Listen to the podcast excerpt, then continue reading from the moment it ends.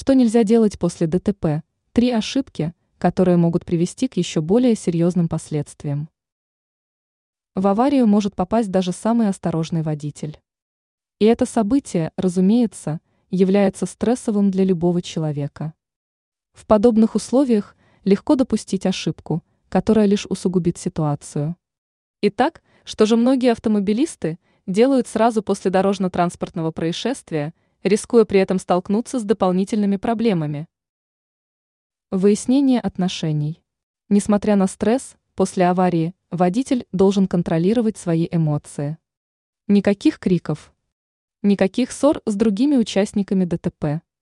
Ведите себя спокойно и не пытайтесь никому угрожать. В противном случае вы рискуете попасть в еще более неприятную ситуацию.